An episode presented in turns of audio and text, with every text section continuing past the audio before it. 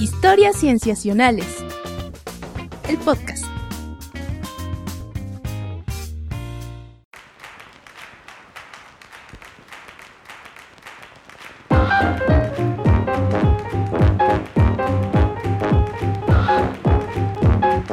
Bienvenidos a Historias Cienciacionales, el podcast. Una vez más estamos grabando para ustedes para traerles aquello en la ciencia que más nos ha interesado, asombrado, preocupado o inquietado. Yo me llamo Víctor Hernández y estoy muy feliz de presentar a mis amigos, comenzando por Rodrigo Pacheco. Hola Pach, ¿cómo estás? Hola, ¿qué tal Víctor? Muy bien, ¿y tú? Empezando el año.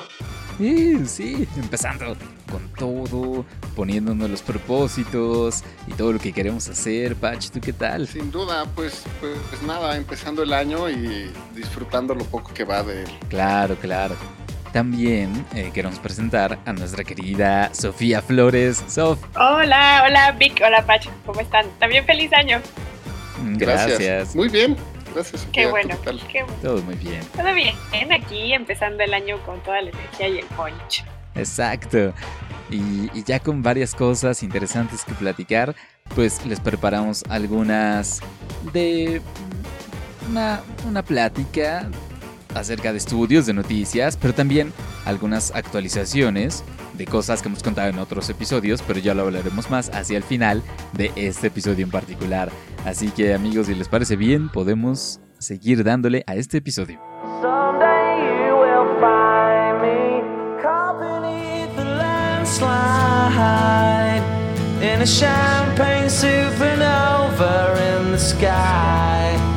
Someday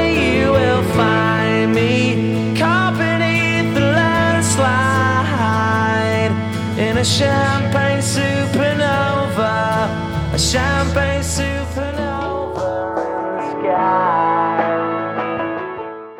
Muy bien. En esta primera sección, yo, amigos, quiero traerles una... mm, ¿Qué será? Una noticia, no sé, una preocupación que mucha gente ha tenido al ver el cielo nocturno en los últimos meses. Em, ustedes, amigos, solo como para comenzar la plática respecto a este tema, us- quiero que me digan si, eh, cuándo fue la última vez que em, miraron el cielo nocturno, las estrellas. Pues yo recientemente, ahora que, que fue año nuevo, pero también relacionado un poco a la noticia que nos vas a dar, porque pues movió un poco bastante las noticias en el mundo de la astronomía y es interesante lo que se está cocinando en el cielo nocturno. Ay, Dios mío. Yo la, yo la última vez que yo volteé a ver el cielo nocturno fue ayer, porque ya va a ser luna Ah. llena para el momento que estamos grabando el episodio, pero las estrellas tienen un montón que no las veo. Sí, que me imagino que también tiene que ver con que vivimos en una Sí. ciudad eh, llena de luz, la Sí. contaminación lumínica es muy grande, Sí, y a claro. veces Vi es muy difícil. los reyes magos. Ah, Ajá, exacto. Ese es justamente eh, el conjunto de estrellas que quiero traer a cuento. En esta época, eh, yo desde niño me asomaba a buscar tres estrellas en particular en esta época del año, que no me acuerdo quién fue quien me dijo en algún momento que eran los tres reyes magos, ¿no? Es un conjunto de tres estrellas que aparecen juntas en una línea muy clara, eh, se pueden ver en este hemisferio, en el cielo nocturno que se conocen como el cinturón de Orión, que si la miran en, eh, en esta época del año, eh, están perfectamente alineadas. Esas pertenecen a la constelación de Orión, pero la estrella de la que queremos platicar en particular es una de esas estrellas de la constelación, que no es el cinturón en particular, sino otra, o, o una parte de la figura. Se supone que la figura de la constelación de Orión es la de un, un cazador, un arquero. Eh, esta estrella de la que les quiero hablar es uno de los hombros de ese arquero. Y esta estrella se llama Betelgeuse o Battlejuice. Como el personaje. Eh, sí, sí, como el personaje. Se puede pronunciar, eh, bueno, la he escuchado pronunciada de las dos maneras. Esta estrella es una de las más brillantes del cielo, o por lo menos lo era hasta hace algunos meses. Y ese es precisamente el punto. Desde más o menos octubre, noviembre, por ahí, del año pasado, eh, esta estrella, que estaba entre el top 10 de las estrellas más brillantes en el cielo, ha comenzado a perder su brillo. Y como es una estrella más o menos conocida, se le ha estudiado, eh, mejor dicho, se le ha estudiado mucho, se sabe que es una supergigante roja, eh, las cuales se sabe que tienen un ciclo tal que pueden terminar en una supernova cuando mueren. ¿Está a punto de morir? Exacto, entonces la conversación que fue surgiendo eh, en los medios de comunicación, en los medios recientes, giraba alrededor de si Beetlejuice estaba a punto de entrar en supernova, si eh, tal vez será que nos va a tocar ver este fenómeno cósmico raro, muy raro de ver, eh, que quizá tendríamos la gran suerte de ver en nuestra vida un fenómeno así. Esa ha sido la conversación en los últimos meses acerca de Beetlejuice. Oye, Víctor, ¿y tú dirías que salió, surgió de forma repentina para la astronomía? ¿O más o menos ya esperaban que empezara a entrar en este ciclo de muerte y decadencia? Pues lo que se supone que fue ocurriendo es que eh, a, a los astrónomos, eh, profesionales y aficionados se comenzaron a dar cuenta de que estaba disminuyendo el brillo de Betelgeuse y entonces, eh, pues eh, comenzó a surgir la idea de que era posible de que estuviese a punto de morir y que por tanto estaba a punto de explotar, ¿no? De convertirse en supernova. Sin embargo, eh, como les comento, lleva mucho tiempo de estudio científico esta estrella y hay, hay muchos reportes. De hecho, descubrí que se han hecho encuentros académicos solo para estudiar la estrella, ¿no? Porque es una representante muy importante de este tipo de estrella, de las supergigantes rojas. Y desde que se comenzó a estudiar, eh, se planteaba la posibilidad de que entrara en supernova, porque se sabe que ya está en las últimas etapas de su vida. Les doy algunos datos eh, para que tengamos más ubicada Betelgeuse. Eh, esta estrella tiene un diámetro de 1.2 mil millones de kilómetros, lo cual es muy grande. Es 12 veces el diámetro de nuestro Sol. Ujú. Si eh, es tan grande que si nosotros pusiéramos a Betelgeuse en el centro de nuestro sistema solar, abarcaría hasta la órbita de Júpiter. ¡Wow! Es decir, es una estrella muy grande, ¿no? Es también por su naturaleza, siendo una supergigante roja, eh, vive muy poco. Vive mucho menos de lo que viven estrellas como nuestro Sol. Eh, como les digo, ya está en las últimas etapas, entonces le queda poco tiempo ahora. Eh, viven rápido, mueren jóvenes ¡Ay, como los artistas de música, los rockeros! y eh, se despiden con un brillo que es absolutamente majestuoso. Si nos llegara a nosotros a tocar a ver una supernova, se supone que sería más brillante que todas las estrellas de su constelación, más brillante que todas las estrellas del cielo, más brillante que la luna llena, e incluso la podríamos ver a simple vista durante el día. ¿Y podríamos, cuánto, sabemos cuánto tiempo durar- duraría este brillo así? Hay estimaciones de entre algunas semanas o incluso llegando a meses. Un ¿no? montón. Entonces, sí, imagínense el espectáculo, ¿no? Es que yo me acuerdo que hace tiempo, hace mucho tiempo, creo que fueron los chinos quienes visualizaron eh, la que es la de cangrejo, creo. Sí. ujú. Ha habido, eh, de hecho, hay varios casos de supernovas que históricamente se han registrado. Incluso antes de que supiéramos qué son las supernovas, ahora sabemos que se pueden explicar como supernovas. E incluso una vez que ya comenzó la astronomía moderna, hay casos de supernovas observadas. Ajá, es, bueno, es que ahorita literal estoy inventando, estoy con lo que me acuerdo de hace mucho tiempo que leí, pero creo que fue así como alguien como Confucio que vio en el cielo eh, un brillo súper grande y que duró por varias semanas y lo describió. Y los científicos modernos han dicho que se trataba de, la, de cangrejo, de la constelación de cangrejo, y que vieron cuando explotó. Sí, exacto. Hay varios casos históricos. El de este de Confucio no me acuerdo muy bien, pero no me extrañaría, pues, porque sí hay varios registros que son inusuales, pero que la mejor forma de explicarlos es pensando en una supernova. Entonces, regresando a Betelgeuse, les digo que mucha gente está emocionada eh, porque, pues tan solo imagínense ustedes la posibilidad de que nos tocara a nosotros ser testigos de un fenómeno así. No solo creo yo que nos emocionaría a los especialistas, sino que sería un evento notable del cual todos nos daríamos cuenta, se convertiría en un fenómeno astronómico que marcaría la época. Esto es lo que se está diciendo de esta estrella, pero hay que pensar de manera mucho más realista, ¿no? Con los datos, un poco más allá de la emoción y el entusiasmo. Eh, ¿Cuáles son las verdaderas probabilidades de que esta disminución de brillo que estamos viendo en Betelgeuse sean sí una antesala a una supernova? Lo que dicen muchos astrónomos, eh, eh, lo que dicen estudiosos de esta estrella, por ejemplo, los astrónomos Richard Wasatonic y Edward Guina de la Universidad de Villanova, citados earthsky.org, em, en una entrevista, dicen que estrellas como Betelgeuse tienen un cierto ciclo de brillo. Se les conoce por eso como estrellas variables. Mm. Porque por la manera en la que van quemando su combustible, del cual están hechas, va variando, va aumentando o disminuyendo su cantidad de brillo en ciertos ciclos fijos de varios años. Betelgeuse tiene un ciclo de más o menos seis años. Que, y eso puede comenzar a explicar por qué está disminuyendo el brillo.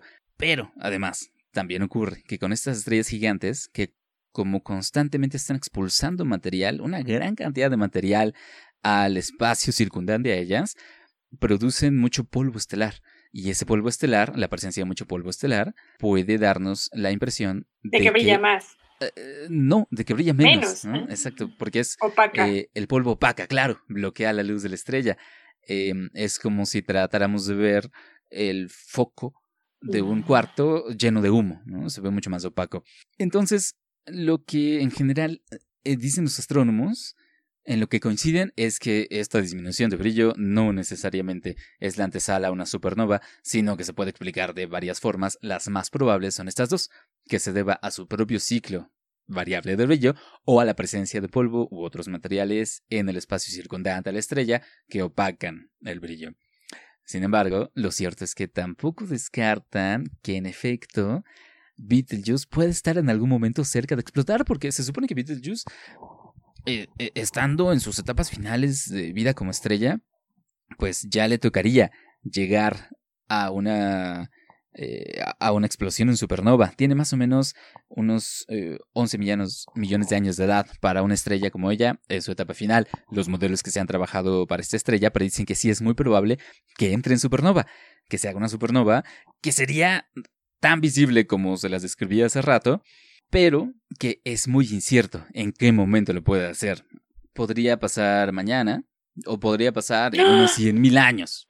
Estamos en esa estimación así de Oye, ojalá nos toque este año. Yo tengo una duda que es de ciencia ficción.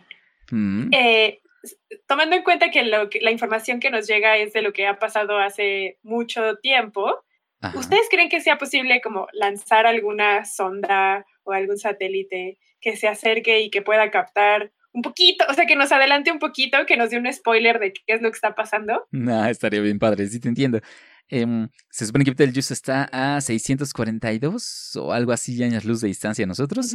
Entonces, si eh, entró en supernova hace 642 años, estaríamos En este viendo hoy. Exacto. Lo que tú dices es enviar una sonda que se vaya acercando a Betelgeuse y que llegue, que le llegue antes la Y luz que a su de vez esa nos lo mande a nosotros. Ajá. Eh, digamos, entiendo el principio de la idea, sin embargo, la velocidad con la que nos puede enviar información esta sonda es también la mismo. velocidad de la luz, entonces tardaría lo mismo. Ay, Ni modo. Ey, ey. Pero claro, lo interesante de eso es que realmente podría haber explotado ayer y va a llegar en 642 años. Lo único que sabemos es lo que podemos saber a partir de la luz que nos está llegando en este momento, ¿no? Más bien pudo haberlo hecho hace 642 años y llega mañana el aviso. Exacto, ajá, exactamente. Ahora, lo que estaría bonito, ya para terminar, solamente imaginemos esto. Eh, una supernova es un fenómeno que sería impresionante de ver y es muy incierto cuando pueda ocurrir. Lo que yo quiero que imaginemos es que... eh, imaginemos a alguien que esté en este momento escuchando este episodio, que por alguna razón esté viendo el cielo en la noche y que en este momento le pedimos que busque la constelación de Orión que se, fije, que se fije en ese cinturón, que suba la vista hacia donde está Betelgeuse. Y que imagínense, imagínense justo ahora que estamos hablando de esto, esa persona vea que Betelgeuse entra en supernova, sería una de esas coincidencias cósmicas deslumbrantes. Y si lo hace, Sin duda sería lindo. ajá, y si lo hace, pues que nos mande un Que eche la mensaje. selfie. Exacto. Oye, So- Sofía, nada más ag- agregando el comentario de lo que decías al principio, hay una página en Wikipedia ahorita poniendo en Google, me apareció History of Supernova Observation, en donde eh, destacan estas situaciones en donde eh, en la historia se documentan objetos que eran supernovas y los describían como objetos muy brillantes. Entonces, ha habido distintas ocasiones en las que ocurre nada más como dato, por si alguien tiene alguna curiosidad. Sí. Y lo que vi justamente en, en, en esa lista es que hay muchos casos en que astrónomos modernos observan supernovas, pero casi todas han sido, han ocurrido en estrellas muy lejanas. Eh, lo padre que, lo padre del Mm. caso de Betelgeuse es que sería las más cercanas que nos tocaría ver, que por eso se podría ver durante el día. y Pues eso, ojalá ¿no? pase al menos, si no mañana, en nuestra vida. Ay, sí. esa, esa es la aspiración que tenemos. Esa es la aspiración más feliz y esperanzadora, aunque tiene bajas probabilidades, pero mm, podemos cruzar los dedos. Bueno, amigos, pues esa es Beetlejuice y sus circunstancias actuales. Genial. Si les parece bien, pasamos al siguiente tema. Fantástico. Ea.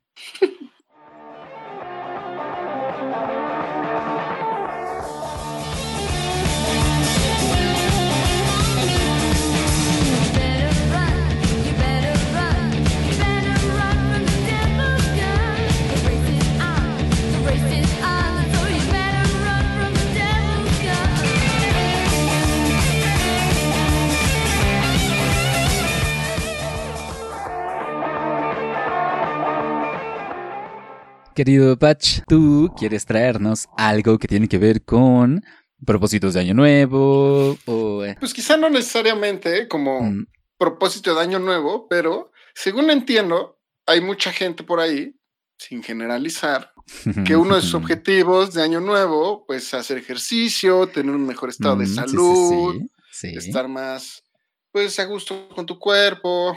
Y pues es como el, el propósito clásico, ¿no? Hacer ejercicio. Claro. Ustedes dirían que forma, alguna vez formó parte de sus propósitos, no diré que este año, pero alguna vez. Sí, yo te diría que sí. Que, que ¿Eh? incluso yo me lo pongo casi cada mes. Porque siempre, ah, siempre siento esa necesidad, esa eh, percepción de que podría hacer un poco más de ejercicio del que hago. Yo, el mío sí fue mi propósito de 2016 Nah. y desde entonces soy una Mm. corredora. Nunca he corrido medio maratón ni en maratones completos, pero sí corro por lo menos tres, cuatro veces a la semana. Órale, qué bien, Perra. Sofía.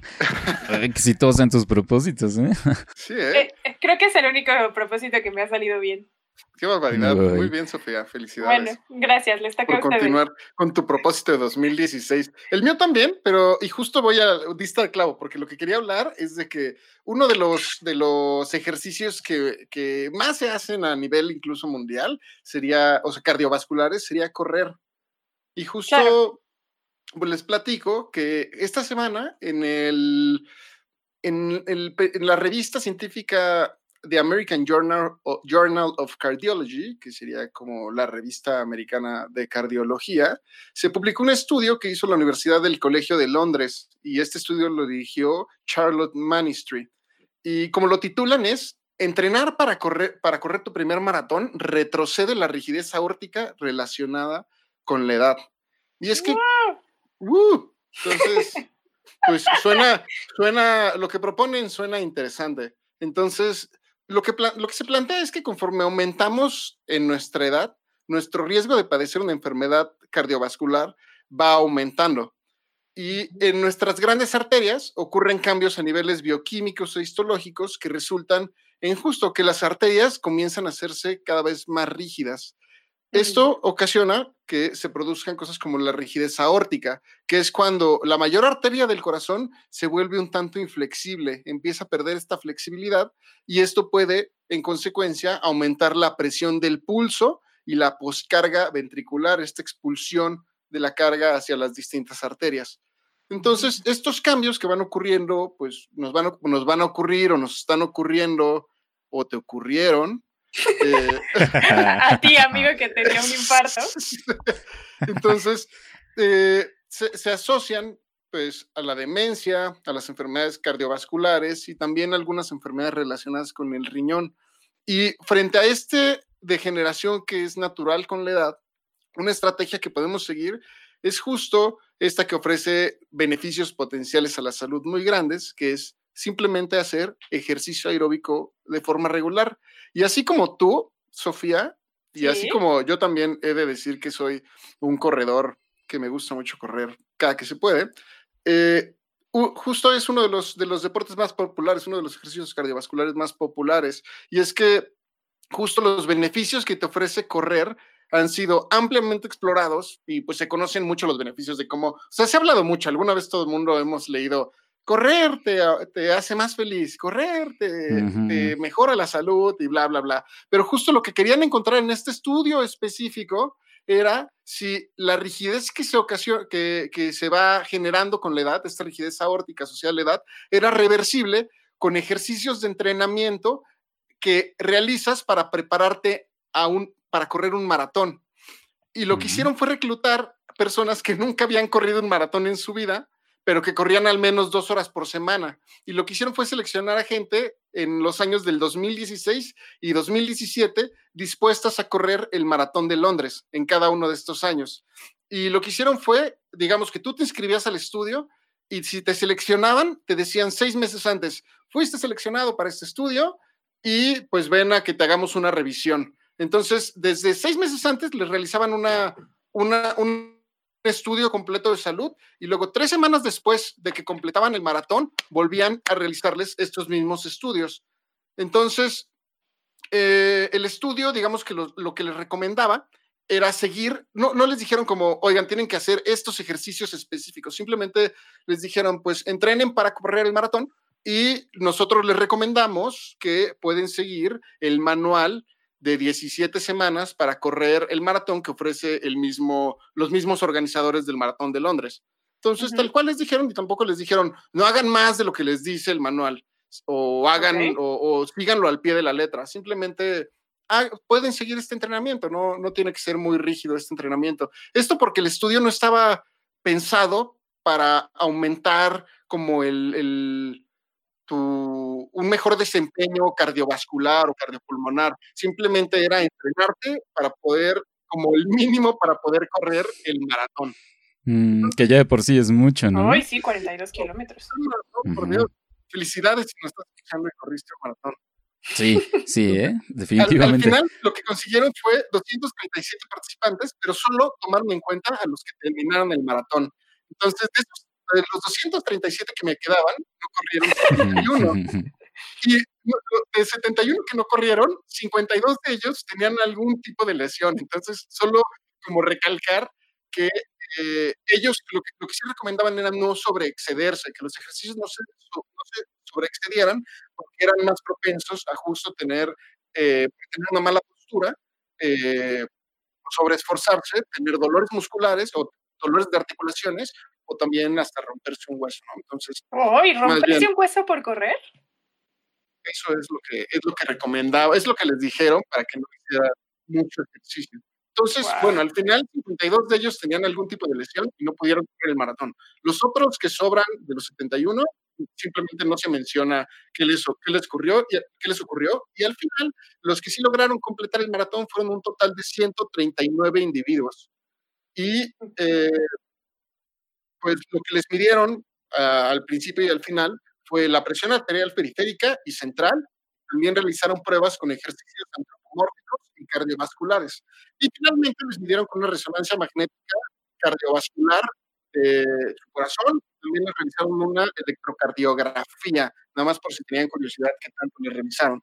Entonces, eh, los participantes siguieron, después de este plan de entrenamiento, eh, el- el- lo que les recomendaron, como el plan de entrenamiento para participantes del maratón, pero como no tenían reportado cuánto, cuánto realmente ejercicio hicieron cada uno de los individuos, con base en sus tiempos lograron, o sea, con base en los tiempos que, que obtuvieron en el maratón de Londres, lograron hacer una estimación que eh, corrieron, los participantes corrieron por semana entre 6 y 13 millas por semana. Y los resultados que lograron obtener es que este entrenamiento sí logró revertir las consecuencias de la edad en la rigidez de las arterias por aproximadamente cuatro años. ¡Wow! Y esto Ah, fue mucho más claro en las arterias periféricas. Es un montón, cuatro años, ¿no? Pues está, Sí. está- es muy impresionante. Y el estudio también hace mucho hincapié en que no necesitas ser un atleta de élite para recibir estos beneficios del entrenamiento para un maratón. Incluso los, los mayores beneficios fueron en personas que iban mucho más lentos. Es más, eh, más lentos y aparte en personas mayores. Aquí tengo que hacer un hincapié y es que ellos consideran mayores a los participantes de 37, arriba de 37 años. ok. Si eres menor de 37, eres considerado mayor para este estudio y tus beneficios si planeas entrenar para un maratón van a ser mayores. Y esto también es mayor en hombres que en mujeres. Malditos. Ajá. Eh, Ajá. Y de hecho, los beneficios, o sea, como la magnitud que se observó en la reducción en la presión de los participantes post-maratón fue comparable con lo que se ve en los medicamentos antihipertensión de primera línea. Y esto Ah, tal cual significa una reducción del 10% de infartos si tú, si tú te sometes a este entrenamiento, lo que indica el estudio. Y Wow. también algo importante en aclarar es que la edad cronológica, porque ahorita estoy diciendo que, eh, o sea, revierte la edad de tu corazón. Entonces, nada más hay que aclarar que la edad cronológica no es igual a lo que ocurre en el proceso biológico en este mismo lapso de tiempo. Eh, y lo que, lo que captura, digamos, la edad biológica captura la influencia del curso de la vida y enmarca más cómo tomamos decisiones que pueden acelerar o rejuvenecer lo que llaman la vasculatura. Y también, pues nada, que algunos estudios muestran que ejercitarse nada más como hincapié, de cuatro o cinco días por semana conserva la juventud de la arteria, la, la juventud de la arteria cariótida. Esto, en, esto se discute además en el artículo, ya que ellos, como bien les comentaba, no tenían como apuntado decir, el ejercicio perfecto es tantas semanas por tantos minutos, tantos kilómetros. Simplemente ellos querían ver si entrenar para un maratón, alguien, un, un- un Juan Pérez promedio, eh, que nunca había corrido un maratón, lo- si hace este entrenamiento, ¿cuáles son sus efectos? ¿Cuáles son las consecuencias en su, este, en, en este, mm, en el corazón? Y esto fue lo que demostraron. A mí me llama mucho la atención porque se parece a un estudio que, salieron, que salió hace como cinco años, en el que demostraba que por cada hora que corres, eh, ganas siete minutos de vida. Y me acuerdo perfecto que un amigo me dijo, ¿entonces puedo ser inmortal? Y pues, pues no, ¿no? Pero la evidencia, o sea, la evidencia de estos estudios lo que hacen es que eh, el- eh, nos hacen entender los beneficios de correr en tiempo o años o minutos que le ganamos a la muerte eh, justo por hacer este ejercicio. Entonces, cuatro años es muchísimo, o sea, parece que es poco tiempo, pero es la diferencia entre, no sé, en estar en un trabajo o en poder terminar de pagar una hipoteca. O sea, son cuatro años de calidad de vida. Un 10% en reducción de infartos definitivamente es, es muy tentador. También otra cosa Sí, que... suena. Perdón, Vic. Otra cosa que me sorprende mucho es que los humanos, o sea, nuestra fisonomía, es, a comparación de otros mamíferos, es muy mala para ser corredores. Somos corredores Mm. poco eficientes en términos de velocidad y energéticos. Nuestro esqueleto también está como, a comparación de otros corredores, eh, muy propenso a lesiones. Y sin embargo, los estudios cada vez demuestran que correr es, trae grandes beneficios a la salud. Entonces, a mí Ujú. eso me sigue pareciendo muy contradictorio y muy impresionante. Pero también de lo que mencionas, ay, perdón, Víctor, adelante. Eh, eh, no, eh, yo iba a traer a cuento solo que me estoy acordando del caso de deportistas longevos que precisamente se dedican o se dedicaban a correr.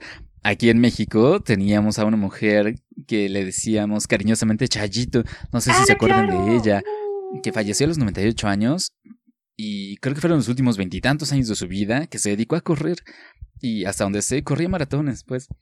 Y hay muchos ejemplos, según estoy viendo, de muchos corredores muy longevos, o sea, que llegan a, más de 100 años, que justamente la última parte de su vida la dedican a correr. Claro, tam- Eh, ahora con lo que Patch nos cuenta, este régimen de actividad física, pues probablemente influye. Quiero mencionar, decía, o sea, parte de lo que decía Sofía, que tal vez no éramos los más eficientes para, para correr, yo creo que tal vez no somos los más eficientes para la velocidad, pero sí para aguantar, porque no hay animal. Eso, o sea, exactamente. muchas veces nos preguntamos, bueno, al menos yo me hacía estas preguntas muchas veces, como, o sea, solo nuestro cerebro realmente es nuestra característica que nos, que sobresalimos en el, en, en el reino, en- en- entre los animales, por ejemplo, o porque los otros animales tienen grandes colmillos, son muy rápidos, tienen garras majestuosas, tienen habilidad de camuflaje, en fin, un sinfín de cosas que pareciera que los humanos somos bastante basicones en ese sentido, pero realmente ser casado ahora con, con ciertas evidencias o ciertas, eh, incluso empíricas en tribus africanas de cómo caz- cazan cansando a su presa, me parece que la técnica, el hecho de que nosotros seamos el animal que más puede aguantar corriendo en toda la Tierra y el hecho de que haya evidencia de que hay grupos humanos que cazan corriendo hasta cansar el animal, me parece la cacería más aterradora que puede existir. Sí. Le has dado al clavo, querido Patch. Tienes toda la razón. Los humanos somos los animales que aguantamos más corriendo. Tienes toda la razón. Incluso, no sé si voy a decir una, una gran mentira, pero estoy casi seguro que somos los que tenemos, no, nu- no tenemos núcleo en nuestros glóbulos rojos. No sé si, si sea... eh, Ah, eh, no, o sea, déjame no sé si solo nosotros. Sí, hay que checarlo, porque yo no Yo sé eso si no, solo tampoco lo nosotros. sabía, pero eso no, eso tiene que ver con esta capacidad de almacenamiento de oxígeno justo por esta, o sea, una hipótesis, ¿se, se sabe la resistencia? eh, sí, Órale. O- otra vez, otra vez tu pregunta, Sofía, no te escuché del todo bien. O sea, no eh, es nuestros glóbulos rojos eh, carecen de núcleo porque es eh, aquellos Es individuos. mejor forma de distribuir el oxígeno, más eficiente. Exacto, o sea, aquellos individuos que carecían de núcleo en sus glóbulos rojos podían almacenar mejor el oxígeno y transportarlo de manera más eficiente en todo el cuerpo, y por eso fue una variante que quedó fijada en nuestra especie. Pero entonces eso podría, una hipótesis para explicar eso es la resistencia a continua, a un régimen continuo de actividad física, lo que podría explicar por qué esta variante se seleccionó. Mm, no tengo la información suficiente para contestarte esa pregunta. oh, viaja en el tiempo, Pero pa, los de los mamíferos en general no poseen núcleo cuando llegan a la madurez. ¡Oh! Ah, ahí está el dato. A mí esto me llama mucho la atención, eh, eso, o sea, porque la OMS recomienda 30 minutos de actividad física al día, cinco veces a la semana, y, y, por ejemplo, esta idea de que debemos caminar 10.000 pasos no al día no está sustentado en nada. Y sin embargo, sí hay evidencia de ciertas prácticas que sí debemos hacer, como es esa, la de, no es, o sea, sí se recomienda caminar, se recomienda tener actividad física, pero sobre todo aquella actividad física que aumente nuestro ritmo cardíaco. Y sí, caminar a velocidad apresurada 30 minutos cinco veces al día parece ser que tiene estos grandes beneficios. Y entonces el que Patch también diga que este estudio se vio en personas que camin que trotan lento, que corren lento a comparación de aquellos que van más rápido, también me llama mucho la atención por esta recomendación de la Organización Mundial de la Salud. Claro. Sí, además, el hecho de que te prepares para un maratón, eh, tienes entonces doble beneficio. ¿no? Además de estos efectos positivos en tu sistema cardíaco, tienes además el hecho de haber corrido un maratón, que ya por sí es un logro Uy, sí. descomunal. Sí, definitivamente. Venga, Sof. Ya esperamos que este año o el siguiente Ay. Te apoyamos acá. La verdad es que esto que dice Patch también del cerebro está, es muy importante porque sin duda yo de lo que he visto en mi formación como corredora y de charlas con otros corredores es que, eh, bueno, eh, evidentemente es una prueba física, pero yo creo que es sobre todo mental. O sea, Y no correr, solo mental, nada más, sí, perdón, sí, agregando sí. una cosa que algo que llama mucho la atención es que corremos más y mejor en grupo. Sí, Eh, es el caso, por ejemplo, del reciente récord, ahorita que estamos aprovechando hablando de maratones, podemos hablar de Eliud Kipchoge, que es el corredor keniano, que justo el año pasado rompió el récord mundial de, de maratón, Ma- perdón, no el año pasado, el año pasado logró descender debajo de las dos horas el tiempo para sí, correr sí. un maratón, que fue impresionante, que fue el reto y se logró en, en una hora con 40 minutos, me parece mm, y lo logró en octubre de 2019 en Prater eh, eh, Sí. de Viena, en el cabo, en el, en el Prater de Viena, en octubre de Ujú. 2019. Y este cuate realmente no se lo contaron como el récord mundial porque lo rompió con ayuda de muchos corredores para que, que le marcaran el ritmo. mm, Ah. Ajá. En- entonces también se destaca, y justo también es una estrategia que utilizan los corredores en las Olimpiadas, que es muy clara, que es iniciar corriendo en grupo y finalmente despuntar. Claro, sí, sí. Sí, de hecho también si las personas que se están animando a correr un maratón este año, eh, una, por ejemplo, yo he ayudado a amigos que sí han corrido maratones y lo que hace alguien que corre un maratón es juntar a cuatro personas que le ayuden a correr 10 kilómetros. Y entonces lo que hace es que si no nada más físicamente te motiva a, a- llevar el paso de esta persona que fresco solo va a correr 10 kilómetros, sino que además psicológicamente te ayuda a eso, a tener este impulso de conectarte con esta persona y aguantar de esa manera los 42 kilómetros. Entonces, eso es una práctica que se hace en muchos maratones, acompañar a los que sí están inscritos, que está medio penado porque un maratón puede perder su, su rango. Los maratones tienen clasificaciones. Entonces, los que son más importantes son, por ejemplo, el de Boston, el de Nueva York, el de Berlín. Y el de la Ciudad de México, por ejemplo, tiene una categoría como en tercer lugar. Y estas categorías se van ganando dependiendo qué tan rigurosos son los corredores y qué tantos corredores terminan la carrera, eh, las edades que tienen, etcétera, etcétera, etcétera. Entonces, eh, la, por ejemplo, la Ciudad de México no alcanza una mejor clasificación porque muchos maratonistas les piden a sus amigos que se metan con ellos a la carrera y eso está medio penado, entonces es malo. Pero sí, sí, este, es una técnica también eso de acompañarse. Definitivamente yo en mi experiencia me ayuda muchísimo más tener a mis amigos corriendo que ir sola. Entonces, pues ya lo saben. Ahorita dije un dato incorrecto, que fue eh, Eliud logró la carrera en una hora 59 minutos y 40 segundos. Ah, Ah, o sea, en la Una recta, ¿eh? De las de nada. dos. que también ag- agregando a ese dato que dices, Patch, de que le ayudaron para llevar el paso, también usó a estas personas para que le fueran cortando el viento. O sea, también fue muy Ah, discutido el, red- el logro que alcanzó, el de bajar las dos horas, porque en realidad cualquier variable que está asociada con eh, romper un récord en un maratón, lo, controlaron. O sea, el que hayan escogido esta Mm, ciudad, por ejemplo, no fue azaroso. Escogieron esta ciudad porque tiene una altitud que permite a una persona tener una oxigenación que le ayuda a correr, pero además también tiene que ver con el viento. Y entonces es una ciudad que no tiene tanto viento, pero incluso el viento que tenía, lo que hicieron fue ponerle corredores enfrente para que le fueran cortando ese viento y él no tuviera esta resistencia y pudiera ir más rápido. Eh, o sea, hubo muchos factores que fueron cuidadosamente muy bien atendidos para que él pudiera bajarlos ajá, a las dos horas. Mm, está bueno. Ahora, de todos modos, alguien tenía que correr ese maratón, ¿no? Sí. Claro, y también Este, cabe mencionar que que, es poseedor del récord mundial con 2 horas, 1 minuto y 39 segundos. Ah, míralo. Fantástica. Bueno, pues amigos Pónganse a eh, correr. que nos escuchan, ya lo saben, un buen propósito para este año. Entonces es entrenar para un maratón. Y ahora con lo que nos cuenta Patch, tenemos razones de sobra. Sí, a seguir con el propósito de correr. Vientos. Buenísimo, gracias Patch. Con gusto. Muy bien, amigos. Pasemos entonces al tercer tema. ¡Salta, Willy! ¡Salta! ¡Salta con todas tus fuerzas!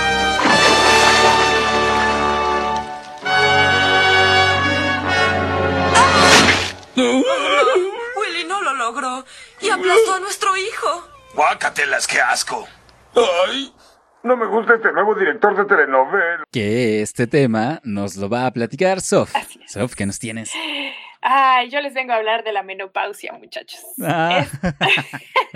Esta horrible etapa en la que pasan las mujeres, al menos las mujeres humanas, y bueno, hay muchas especies de mamíferos que también pasan por la menopausia. Y una pregunta que ha intrigado a los científicos, específicamente a los evolutivos, que tiene mucho que ver con el tema anterior también, es por qué las hembras pasan por una etapa en la que se vuelven infértiles y sin embargo siguen vivas mucho tiempo después. Porque, por ejemplo, se me ocurre ahorita las plantas. Hay plantas que pasando su proceso de reproducción mueren. Y también lo mismo hay insectos que tienen esta situación. Entonces, pareciera que cumpliendo con esta ley natural de reproducirse y morir, con la menopausia se rompe, hay una excepción, porque las, hay mujeres Claro, parece paradójico. ¿no? Exacto, porque si ya se reprodujeron, siguen vivas. Hay, hay explicaciones que, Ay, bueno, qué hay- grosero. suena muy grosero. Eh, mm, claro, es que sí. O sea, si lo planteas así de crudo, ¿no? Pero se entiende que en la mente de muchas personas eh, mm, la vida lo único que hace o su Sí, principal sí, el, el propósito clásico, es no naces, te reproduces y, Y mueres. sácate por los chescos. Pero además tiene mucho sentido. O sea, pensemos, por ejemplo, en un grupo social aquellas mujeres que ya no son fértiles quitan recursos que podrían ser funcionales para la descendencia o, o para otros organismos, por ejemplo, para los obreros en el caso de las abejas, ¿no? Si la reina ya no produce descendencia, solamente le quitaría recursos a la colmena. Entonces, ¿por qué habríamos de seguir alimentando a, una, o- a un organismo que ya no cumple con su función en el sentido más estricto de lo que se entiende como un nicho, ¿no? Mm, sí. Entonces- Sí, Cuando como- su fitness es cero. Exactamente, es una Ajá. visión estrictamente eh, teórica en el sentido de cuál es el propósito de un organismo en una población y también, como ustedes dicen, muy rudo, porque nos- nosotros en el caso de las mujeres, pues es muy claro, es muy obvio, ¿no? En, la historia de la humanidad, de aquellas mujeres que han sobrepasado esta edad fértil, pues es muy, no, no sé, vemos a nuestras abuelitas y es como muy lógico imaginarlas asexuales, ¿no? Entonces, Bueno, hoy ahora que ya pusiste esa imagen. ah. No, pero sí, sí, entiendo. Pues sí, la verdad es que sí, también tenemos esta idea en el imaginario colectivo de que las personas pasando cierta edad son asexuales, ¿no? Pero bueno, eso ya es otra cuestión. Es que no necesariamente. El chiste ¿no? es que, sí. bueno, como les decía, hay muchas especies mami- en los mamíferos que pasan por esta etapa de la menopausia. Hay una hipótesis en el caso de las mujeres, en, el espe- en la especie humana, de por qué existe la menopausia. Y esto tiene que ver con un concepto que se llama en inglés Inclusive Fitness Benefit, como dijo Patch, el fitness, que en español se traduciría como la aptitud inclusiva. Y es, una, es un concepto, pero además es una medida que permite conocer el éxito evolutivo en una especie. En el caso de las mujeres, eh, este inclusive fitness se- es un número que equivale al- a, la descendencia que un individuo puede cuidar, ya sea en forma de que lo críe o que lo rescate o que lo apoye a través de sus conductas. Por ejemplo, cuando ustedes rescatan a un animal de la calle, ese concepto entraría allí. Y en el caso de la menopausia se dice que entonces es una aptitud inclusiva y que aquellas mujeres que pasan por la menopausia lo que hacen es que ayudan a que su población sobreviva.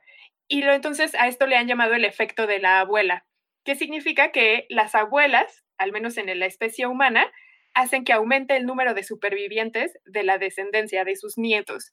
Y de hecho se ha visto que tres cuartas partes de mujeres que sobreviven a la adultez y que no dan a luz después de los 45 años llegan a vivir hasta los 60 años. O sea, sí hay un beneficio de que las mujeres eh, no se reproduzcan y sigan vivas porque ayudan a que los nietos sobrevivan. Entonces, un grupo de investigadores, eh, bueno, antes de eso les quería preguntar, ¿ustedes han tenido beneficios de que sus abuelitas los cuiden?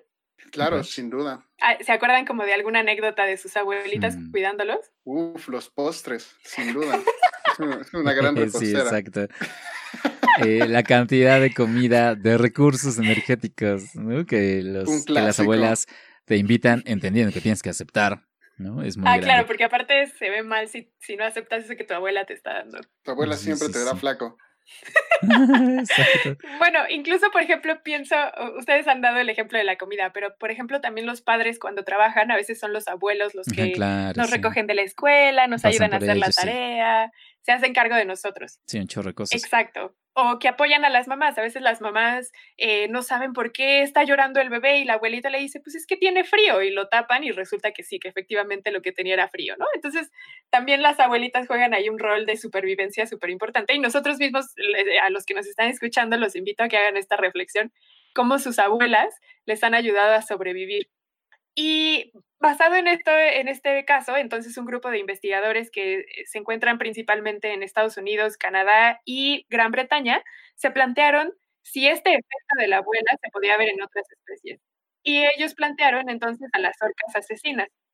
¿Será que en las ballenas dentadas, específicamente en las asesinas, también hay un efecto de la abuela? Ellos eh, decidieron utilizar a las ballenas como objeto de estudio porque hay mucha investigación alrededor de ellas, específicamente en términos sociales, cómo ellos se comportan como un grupo social muy unido, pero también porque se ha visto que aquellas que dejan de reproducirse entre los 30 y los 40 años de vida y viven muchas décadas después, 64% de ellas eh, tienen una probabilidad de vivir este, esta etapa más allá de los 40 años y además de ayudar a la progenie. Entonces, viendo estos datos tan importantes en términos porcentuales y teniendo esta información que ellos han hecho de observaciones poblacionales, por eso la utilizan como objeto de estudio. También se ha visto el efecto de la abuela en los elefantes, por ejemplo. Se, ha visto que aquellas eh, hembras que ya pasaron por esta etapa de fertilidad, que se quedan en la manada y ayudan a que las crías se desarrollen. Entonces, ya se ha visto esto en elefantes, se tiene también estudiado en humanos, ellos deciden entonces verlo en las ballenas asesinas. Y bueno, lo que ellos hicieron es que se plantean que tienen que cumplirse dos reglas o dos puntos. Uno, que para que el efecto de la abuela se cumpla. Uno es que las abuelas deben de interactuar con la descendencia. No es nada más que la abuela exista y ande por allí en su onda, sino que ella tiene que interactuar con la descendencia. Y además tiene que haber un mecanismo por el cual las abuelas aumentan esa supervivencia de la descendencia. Y por eso también las orcas son un gran ejemplo. Uno, porque las abuelas eh, viven con las hijas y, sus- y a su vez las hijas viven con sus crías por casi toda su vida hasta que mueren. Y en segundo lugar, porque se ha visto que las abuelas ayudan en la alimentación de las crías, específicamente de sus nietos. Lo que ellas hacen es que les enseñan a cazar a los salmones y les enseñan también en qué épocas es idóneo comer qué tipo de salmón. Y les, en- entonces les comparten este em, conocimiento de forrajear. Entonces, por como, dado que cumplen estas dos características, también por eso se utiliza a las ballenas como objeto de estudio. Y entonces lo que hicieron fue observaron tres tipos de ballenas. Observaron, bueno, más bien, hicieron experimentos en las ballenas de tres tipos. Uno era probar cómo eh, em, los niveles de supervivencia de aquellos grupos que tenían abuelas eh, vivas contra aquellos que sus abuelas morían rápidamente. Y lo que hicieron fue entonces ver si las abuelas vivían en, en cierta población por más de dos años contra aquellas que en un periodo de dos años morían las abuelas. También vieron cuál era el papel de las abuelas fértiles contra las abuelas infértiles. ¿Qué significa esto? En grupos poblacionales había abuelas que continuaban siendo fértiles a pesar de alcanzar más de 40, más de 30 años, casi 40 años, y eh, querían ver cuál era el papel de estas abuelas eh, contra aquellas abuelas que de plano ya eran totalmente infértiles. Y el otro tenía que ver con el efecto de la abuela en periodos de eh, reproducción. ¿Qué significa esto? Por ejemplo, yo entre yo y mi hermana hay dos años y medio de diferencia. No sé entre ustedes con sus hermanos cuántos años de diferencia haya. Mm, Con la mía, tres y medio. ¿Tú, Pach, cuántos años de diferencia hay con tu hermano? Sí, tres años y medio. Exacto, entonces ese periodo de diferencia que hay entre ustedes y sus hermanos es el periodo en el que sus mamás se tomaron un descanso, por decirlo así. Los investigadores también querían ver cómo, el- cómo las abuelas tienen efecto en estos periodos entre una y otra cría, si es que hay alguna interferencia. Básicamente lo que hicieron fue analizar fotografías y analizaron la, reconocieron a los individuos por, ya saben, por las manchas que tienen en su aleta, en la Mm, cola, ah, sí. etcétera, etcétera. Y eh, con base en una serie de fotografías veían cuántos años vivieron juntos, qué tipo de relación tenían, si era abuela, si era hija, si era descendencia, etcétera, etcétera. Y analizaron fotografías que fueron capturadas en la costa oeste de Estados Unidos y de Canadá, específicamente en- por la zona de Vancouver y la zona noroeste de Estados Unidos. Allí observaron estas orcas, les las fotografiaron y analizaron las fotografías por un rango de bastantes años, me parece que fueron 30 años. Y eh, con base en estas fotografías fueron que sacaron estos análisis. Los resultados son muy interesantes. El primero, el que tiene que ver con la supervivencia de la descendencia entre abuelas vivas y abuelas muertas, es uno de los más importantes. Los investigadores encontraron que aquellas abuelas que viven más de dos años ayudan a que las crías sobrevivan en un gran porcentaje. Esto tiene que ver eh, porque las abuelas, al dejar de ser fértiles, dejan de competir contra sus hijas. Y entonces el alimento es mayor para solamente las crías de las hijas. Y además las abuelas no, se están, eh, no están desperdiciando su tiempo en cuidar a sus propias crías y además a las de sus nietos, sino simplemente se enfocan en cuidar a sus nietos y entonces este tiempo que invierten solamente va a los nietos. Los niveles de supervivencia entonces aumentan demasiado. También porque se enfocan solamente en enseñarles a sus nietos a cómo alimentarse. Y eso también ayuda a que los nietos sobrevivan. Se ha visto, por ejemplo, que hay una correlación inversamente proporcional entre los niveles de salmón y la mortalidad de la población. A mayores niveles de salmón, menor mortalidad. Y esto tiene que ver porque las abuelas les enseñan a los nietos cómo cazar los salmones. y también porque ellas se dan cuenta de que si hay, una baja, hay un bajo nivel de, salmones, pues también técnicas de cómo deben cazarlos y sobrevivir. Entonces, ese es como el primer eh, resultado, el más importante. El segundo que encontraron es que no hay eh, diferencia entre si las abuelas son fértiles o infértiles para modificar el intervalo entre una cría y otra. Em, es decir, las mamás van a seguir teniendo a sus crías al mismo tiempo, el mismo periodo de intervalo, sin importar si sus mamás siguen siendo fértiles o no. Y el tercer resultado que encontraron es que el, impacto de perder a una abuela es mucho mayor cuando estos niveles de salmones son bajos. Entonces, eh, lo que ellos se dan cuenta es que perder a una abuela es muy malo para la población. Lo, lo idóneo es que las abuelas vivan por grandes periodos de tiempo, específicamente, si es posible, más de dos años, mejor para la población. Y esto es importante porque los investigadores han visto que las poblaciones de salmón están descendiendo. Eh, Una de las causas podría ser el cambio climático. Y ellos lo que dicen es que será interesante conocer cómo el liderazgo de las abuelas va a hacerse presente ante esta baja de la población de la del alimento, eh, específicamente en esta zona del planeta. Y pues otro resultado que encontraron también es que no hay una distinción en las abuelas por el sexo de, las, de la descendencia. Como las abuelas les enseñan a todos por igual a comer salmones, el, el porcentaje de hembras o de machos que sobreviven es indistinto. A diferencia de cuando las madres cuidan a sus crías, porque las madres sí seleccionan a quién alimentar de forma directa.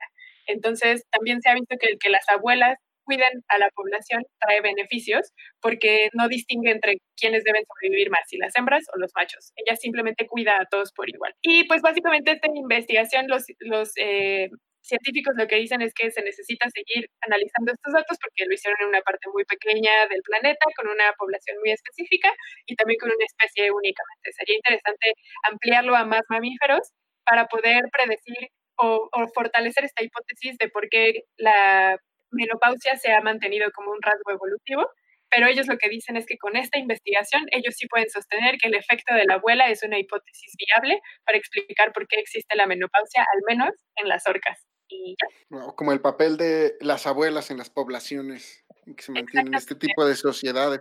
También me llama mucho la atención que el papel de femenino de- en la población, porque digamos, el, aquí es muy claro que es una hembra y los, los abuelos así, ¿qué aporte tienen en, en- en la población?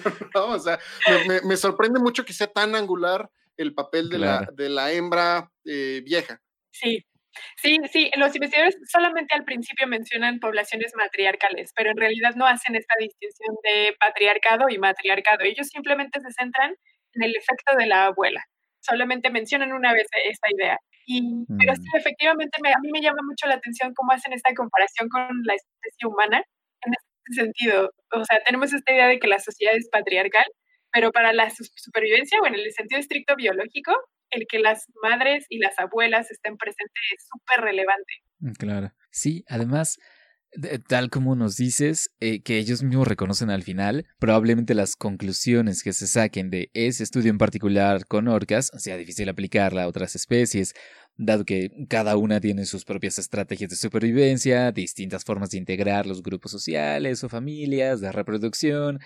Tal vez haya especies donde los abuelos sí se queden, Mm, eh, o con las abuelas, o no sé. Pero lo que me gustó mucho de este estudio que nos trae Sof es que también ayuda a disminuir esa importancia que, que le damos a esa visión tan cruda de la vida, ¿no?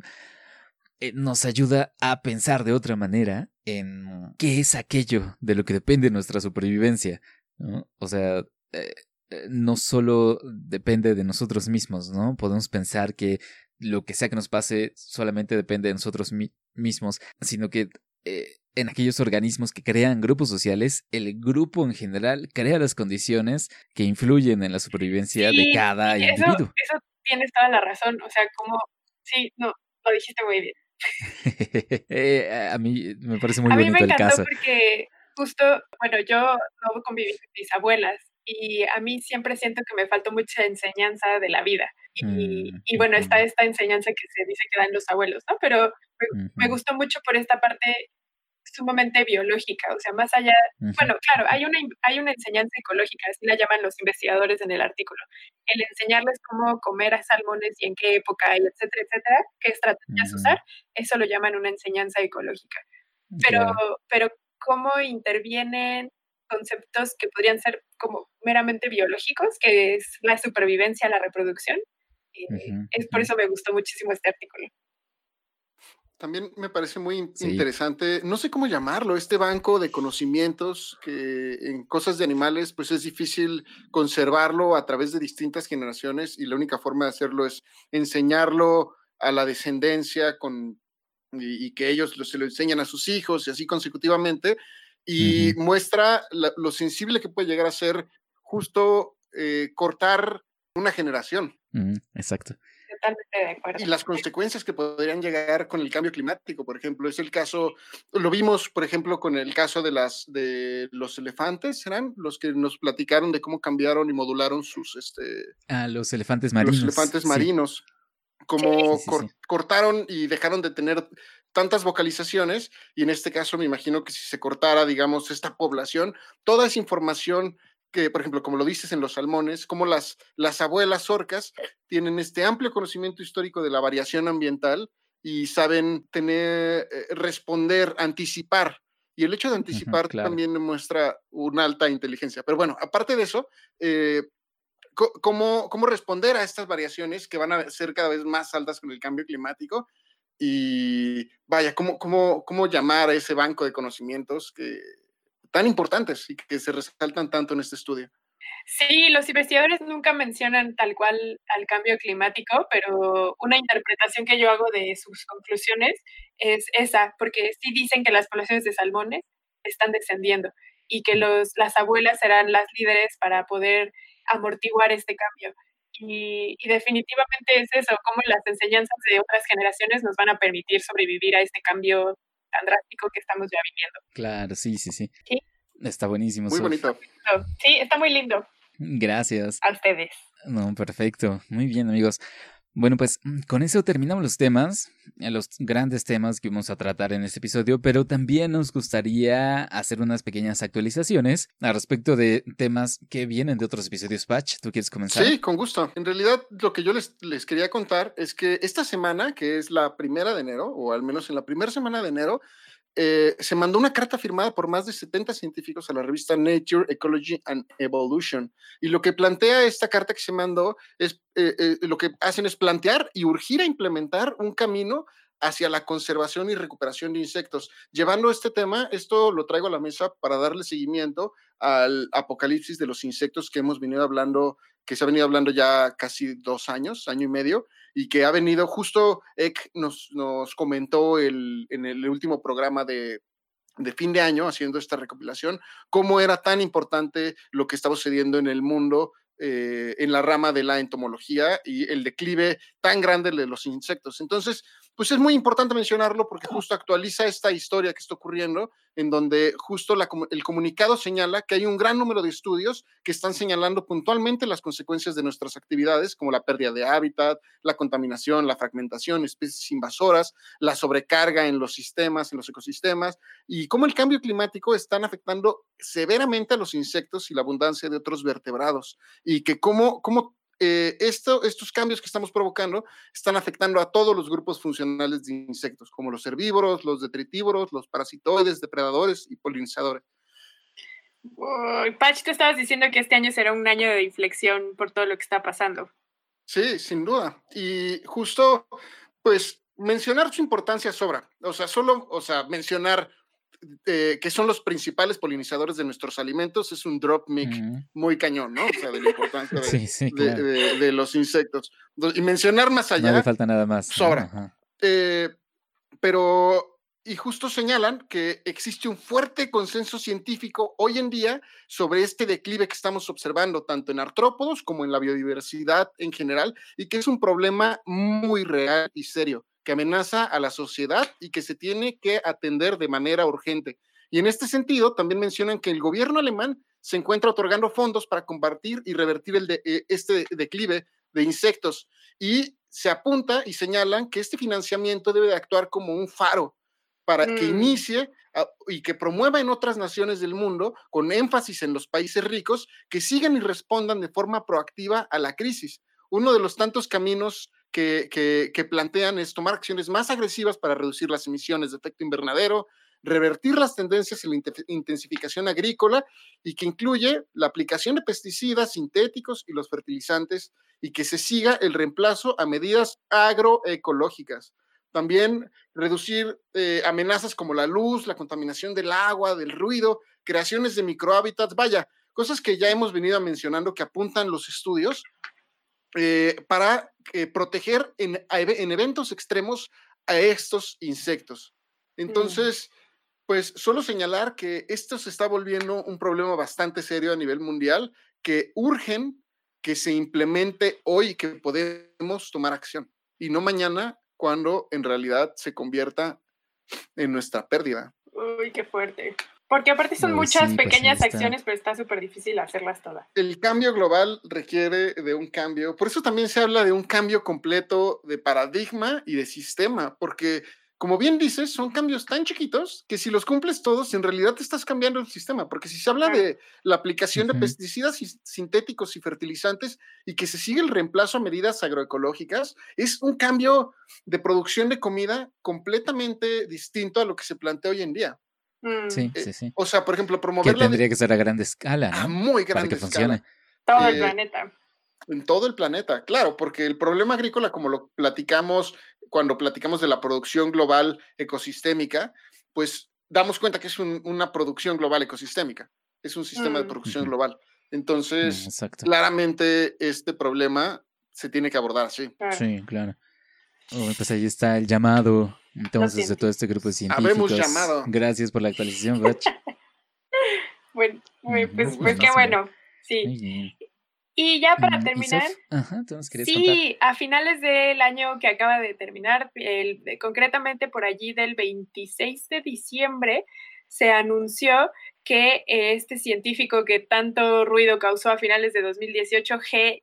Yankui, este hombre que editó el genoma de unas gemelas, fue sentenciado a tres años de cárcel y a pagar 450 mil dólares, bueno, en moneda china, pero el equivalente que es en dólares, y además otros dos investigadores que le ayudaron a colaborar, ellos eh, que son Shan Renli y Kim Jin Shou, también han sido sentenciados, ellos recibieron una sentencia menor, pero los tres han sido sentenciados. Además de eso, también se les prohibió que realicen cualquier tipo de investigación que tenga que ver con genoma humano eh, el resto de su vida y tampoco pueden volver a aplicar para que reciban financiamiento público nunca más en su vida. Entonces, sí, en realidad no es nada más la sentencia y el dinero que tienen que pagar, sino que prácticamente los ataron de manos para hacer ciencia el resto de su vida. Y Uf, les cancelan su carrera. exactamente. Y bueno, en China, al menos. Exacto, esto fue solamente en China, pero bueno, el gobierno chino lo hizo para sentar un precedente, buscando que otros investigadores desistan en caso de que también quieran editar el genoma de algún humano. Y lo que también preocupa mucho a los científicos chinos es que justamente por este precedente que se pone, es que ellos, aquellos que realizan investigación con CRISPR, pero que no tiene que ver con embriones humanos, también puedan eventualmente ser castigados, simplemente por usar CRISPR en investigación humana no reproductiva. Entonces, bueno, esta fue la noticia con la que cerramos el año del 2018. 2019. 19, sí. Sí. Exacto. Oye, eso pues está fuerte. Está muy ruido. Oye, a mí me queda la duda de si esta sentencia es de una ley, de un código legal que ya existía en China o que se hizo expresamente para tratar ese caso. Fíjate que eso no lo he encontrado tal cual en la información que se ha desplegado, pero según entiendo fue una sentencia a modo, o sea, solamente a este investigador por esta situación. No fue respondiendo a ninguna ley que haya sido rota ni nada. Sin duda es una eh, advertencia, así, una exposición colgando cabeza eh, para, para que la vean todos los científicos. ¿no? Sí, prácticamente. Sí, sí, porque a mí me parece que los tres años en cárcel y los 450 mil dólares no es tanto castigo como el que ya no puedan eh, volver a aplicar para investigación con edición de genoma, ni tampoco recibir dinero público. Eso me parece No, que es pues, todavía más fuerte. vida en la ciencia. Sí. sí. Por lo menos Y en pues China. es eso, muchachos. Que tendrían que irse a otro Tendrían lado de a manera clandestina. Yo no o- sé si alguien se animaría a contratar a, a ellos, de hecho. Exacto, exacto. Exactamente. Sí, además siendo figuras tan públicas. ¿no? Exactamente. Sí, pues sí, Está eso fue lo que salió. Gracias, gracias por la actualización. ustedes. Buenísimo. Fantástico. Amigos, con esto entonces concluimos este episodio de Historias Sensacionales. Les agradecemos mucho por habernos escuchado. Recuerden que pueden contactarnos en cualquiera de nuestros métodos, por ejemplo, nuestro correo soft. Estamos como historiascienciacionales.gmail.com También en redes sociales que estamos como... ¿Quién lo dice? Arroba cienciacionales, todo con C.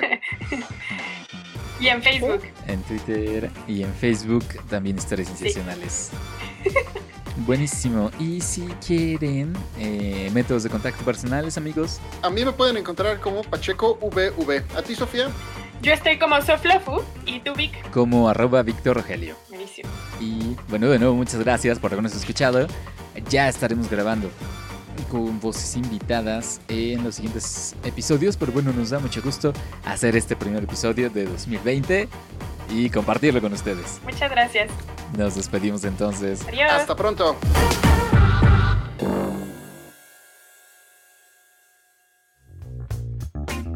Esto fue Historias Cienciacionales, el podcast.